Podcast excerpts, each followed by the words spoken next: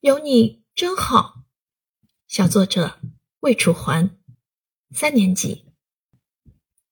在我身边有这么一个人，他非常忙，经常没有陪我玩的时间，还很唠叨。每天早上我一起床，就听见警报响起来：“快去洗脸、刷牙、吃早饭，等会儿上学又要迟到了。”唉，我叹了口气，真是个唠叨狂啊！在他的催促下，我拼命做完所有事情，飞奔出了门。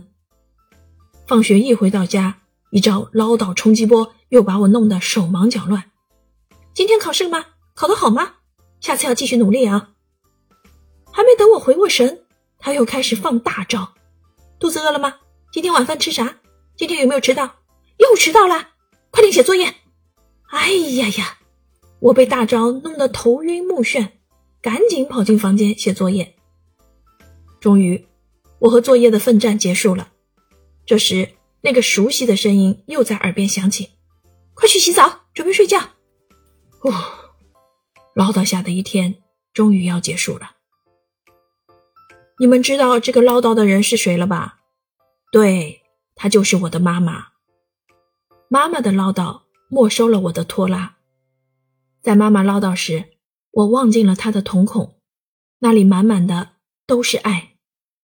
有你，真好。